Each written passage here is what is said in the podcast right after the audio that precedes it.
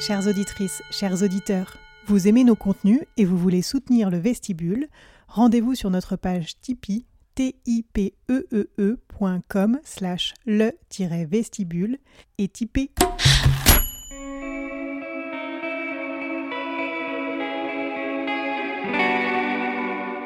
Dans chaque lab, Mrs. Rose nous propose une expérimentation de développement personnel. Ce sont les explorations du lab.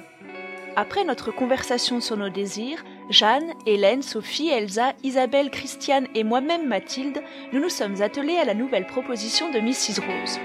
Elle a sélectionné pour nous différents visuels en nous demandant de choisir celui qui serait pour nous le plus évocateur de notre désir.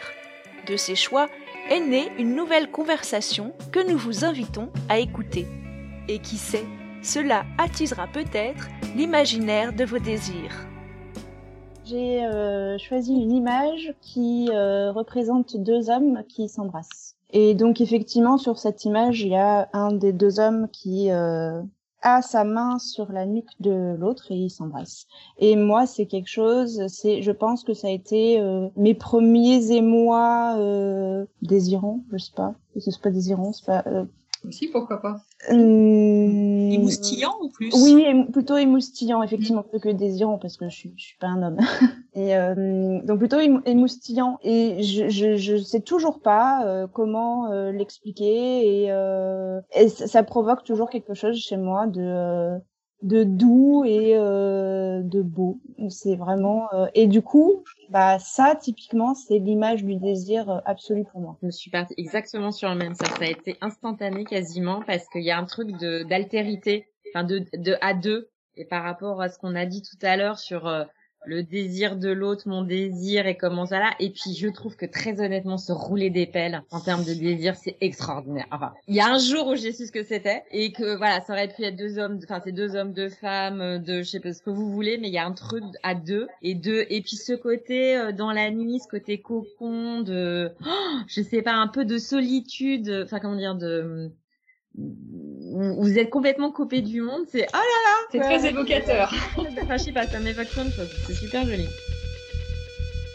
Embrasser le garçon sur la bouche et puis se mouiller.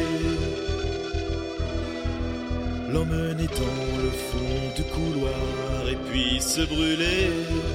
Moi, j'ai hésité en, longtemps entre l'image de mystique, donc euh, qui dit dans nos jardins secrets le désir secret. Ça, ce serait le versant euh, positif euh, du désir avec l'idée que ouais, c'est vraiment dans, dans, le fantasme, dans l'imaginaire, dans le rêve que que se produit le désir et qu'on n'a pas forcément à devoir tout le temps le, le formuler pour que ça existe.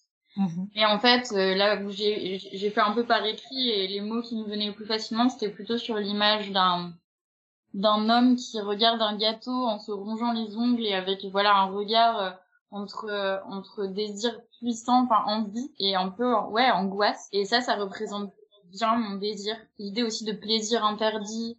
on voit que cet homme a l'air un peu gros et du coup peut-être l'idée voilà c'est pas bon, c'est pas bon pour la santé, c'est c'est plus fort que moi euh, et euh, tout ce côté euh, très normé il faudrait pas faudrait pas manger trop de gâteaux quoi hein.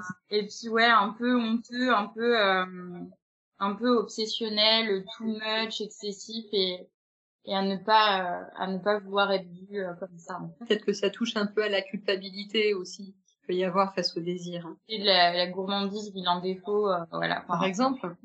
Mais du coup, ça touche peut-être aussi à comment c'est perçu par l'extérieur, en fait. Bah, il y a soi, hein, on se juge soi, mais il y a aussi le regard des autres. Platon disait aussi par rapport au désir que, bah, idéalement, en fait, il fallait lutter contre les turbulences de, de son corps. Hein, comme si les désirs, c'était quand même toujours une, des forces euh, irrépressibles qu'il fallait essayer de, de dompter, hein, euh, bah, un peu comme on dompte le pulsionnel, hein, et que finalement fallait quand même pouvoir se libérer. Alors là, je, je cite, hein, mais de, de, cette chose mauvaise qu'est le corps. Hein, donc ça pouvait vraiment dire que, mais parce que lui, il faisait vraiment aussi un distinguo euh, corps-esprit. Hein, et pour beaucoup de philosophes de l'Antiquité, l'esprit c'était vraiment hiérarchisé, hein, c'était mis au-dessus des plaisirs du corps. En fait, on pouvait aussi voir le désir par rapport aux au, péchés capitaux euh, de la religion chrétienne en fait. C'est une façon de voir les choses. Hein. Par exemple, six grands désirs qui animent les hommes et qui correspondent en même temps à six des sept péchés capitaux qu'on revoit après répertoriés par la religion euh, chrétienne. Euh, donc par exemple le désir de nourriture, donc là c'est là c'est ce dont on parlait dans l'image.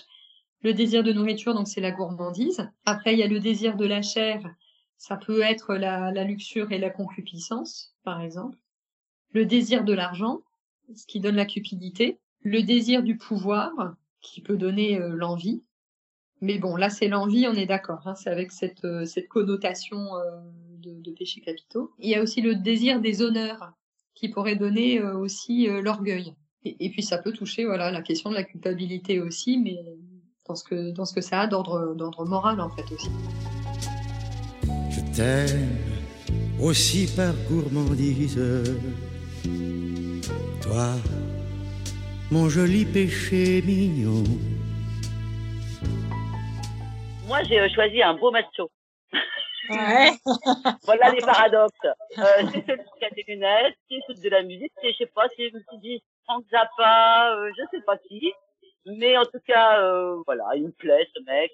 Et puis, et puis voilà. Et puis j'espère qu'il écoute la bonne musique. Et puis euh, bon, il est un peu hautain, euh, mais bon, euh, ça fait du bien, quoi. Tu as défini l'image comme un gros macho et je l'avais pas vu comme ça. euh, mais t'as as raison, il peut dégager ça, la moustache, les cheveux longs. euh, mais du coup, moi, j'ai le fait d'être entre guillemets enfermé, c'est-à-dire casque, lunettes. En fait, je l'ai vu comme le désir pour soi, se renfermer, justement, se couper des autres, du désir de l'autre et se dire attends, c'est quoi moi? Qu'est-ce que moi je veux? Et du coup, je me renferme sur moi pour peut-être y réfléchir. Du coup, ça n'a absolument rien à voir avec un macho. Ah.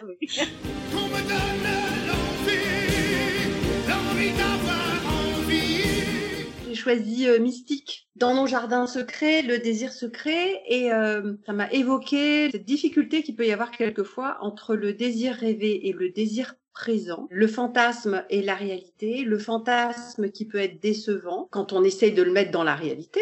Quand il reste au niveau de, fantasme, il est jamais décevant. Et le, le, le désir, j'ai envie de dire, l'appétit qui vient en mangeant, qui se, qui se crée euh, là, à l'instant présent juste comme ça parce que parce qu'on est là et parce que tout d'un coup le désir naît. Et et, euh, et c'est ça que ça m'a évoqué en fait. J'aime bien euh, j'aime bien les deux les deux bien évidemment les deux côtés mais c'est aussi l'idée que le la pleine présence est rarement évoquée dans le désir. En tous les cas on l'avait pas encore évoqué donc euh, voilà c'est fait.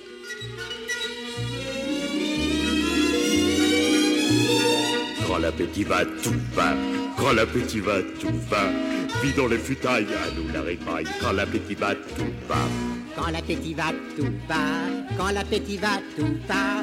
Vive les quenottes qui croquent et grignotent. Quand l'appétit va, tout va. Vous venez d'écouter les explorations du lab. Nous vous rappelons que le docu du lab associé est déjà disponible. Et n'oubliez pas de découvrir tous nos autres podcasts sur le vestibule.org.